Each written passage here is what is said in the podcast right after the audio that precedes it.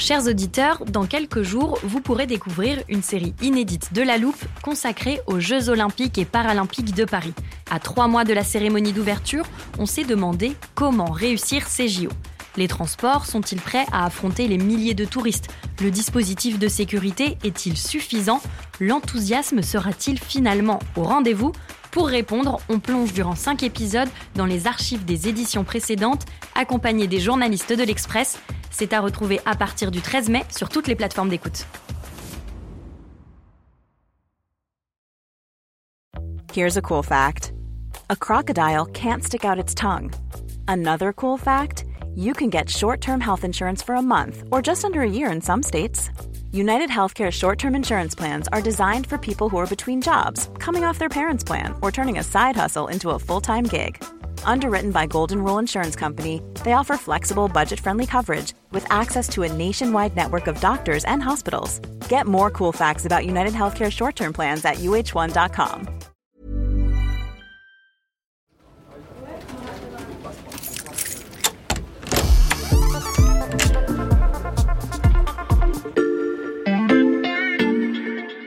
Salut, c'est Xavier Yvon. Bienvenue dans l'armoire de la loupe. Cette semaine, vous allez tout comprendre sur les NBT. Ils mettent en avant ce sigle NBT. NBT. Les fameux NBT. Les NBT Les NBT. Voilà un nouveau sigle à décrypter. Pour ça, j'ai fait appel à VE, Valentin Ekirch du service Sciences de l'Express. Salut Valentin. Salut Xavier. Valentin, que signifient ces trois lettres NBT NBT, ça vient de l'anglais, ça veut dire euh, New Breeding Technique. C'est Mmh. les nouvelles techniques de sélection des plantes. Mmh.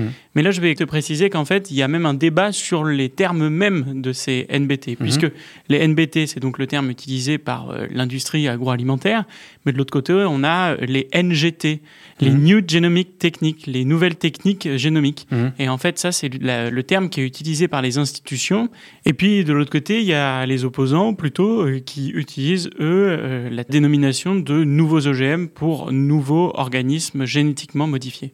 Quel que soit le nom qu'on utilise, euh, ces nouvelles techniques de sélection des plantes, à quoi servent-elles? Eh bien, l'idée, c'est tout simplement d'améliorer les semences, d'améliorer les plantes Mhm. pour euh, faire face aux défis euh, de l'agronomie de demain. Par exemple, avoir recours à moins de pesticides, résister à la sécheresse, à des variations de température importantes ou à des bactéries. Tu as mentionné les OGM, Valentin. Quelle est la différence avec les NBT En fait, pour bien comprendre la différence, il faut regarder les différentes techniques. Euh, les OGM, traditionnellement, ont fait référence à une technique qui s'appelle la transgénèse. C'est-à-dire qu'on va prendre le bout euh, d'un génome d'un organisme extérieur à la plante pour l'ajouter au génome de cette plante.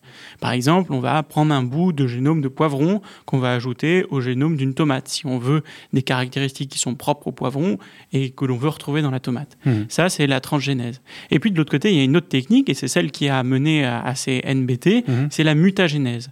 Dans le cycle naturel d'évolution d'un organisme, il y a des mutations dans son génome. Ces mutations dans le génome, on les connaît, puisqu'on sait par exemple que le SARS-CoV-2, le virus responsable du Covid, Mhm. eh bien, il mute en permanence. C'est d'ailleurs Ouais. notre grand problème. Donc il y a la même chose qui se passe au niveau des plantes. Ces mutations, elles arrivent de manière naturelle et elles permettent à la plante de s'adapter et, et de développer des caractéristiques particulières. Mhm. Ça, c'est intéressant quand on cherche à avoir, euh, par exemple, une plante qui s'adapte euh, à la sécheresse et qui développe des caractéristiques pour cela. Mm. Sauf que ces modifications, elles prennent du temps, en fait. Cette mutation, elle est très longue. Elle peut parfois prendre des, des dizaines, voire des centaines d'années.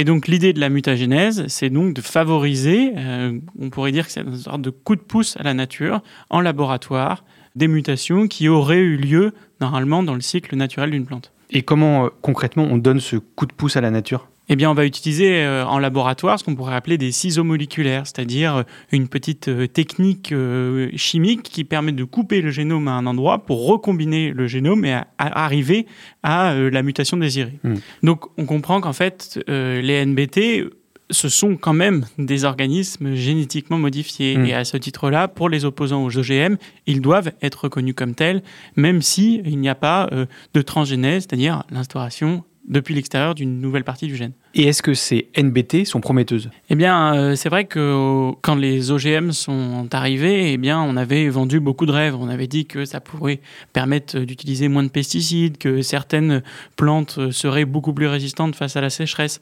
Sauf qu'aujourd'hui, eh bien, quand on regarde l'utilisation des OGM dans le monde, eh bien, on se rend compte que euh, on utilise encore des pesticides, qu'on n'a pas trouvé de solution euh, miracle contre la sécheresse.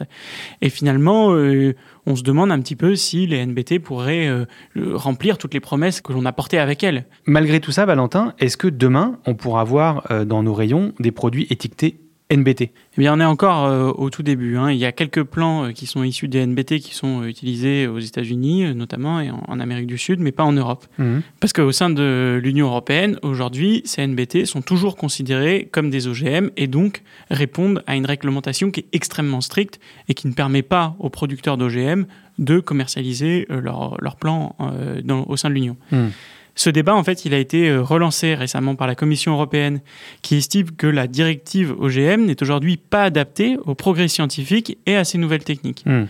Et aujourd'hui, au sein de l'Union européenne, eh ben, il y a une véritable bataille rangée entre les pros et les contre NBT.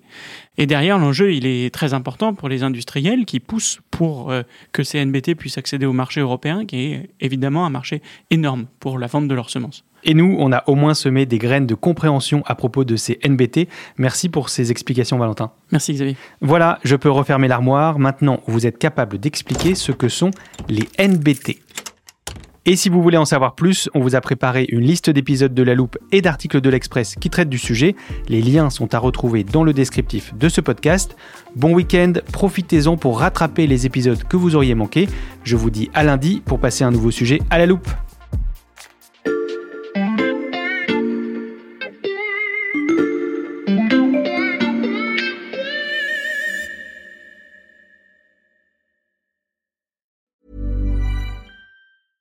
Planning for your next trip? Elevate your travel style with Quince. Quince has all the jet setting essentials you'll want for your next getaway, like European linen, premium luggage options, buttery soft Italian leather bags, and so much more. And it's all priced at 50 to 80% less than similar brands. Plus, Quince only works with factories that use safe and ethical manufacturing practices. Pack your bags with high-quality essentials you'll be wearing for vacations to come with Quince. Go to quince.com slash trip for free shipping and 365-day returns.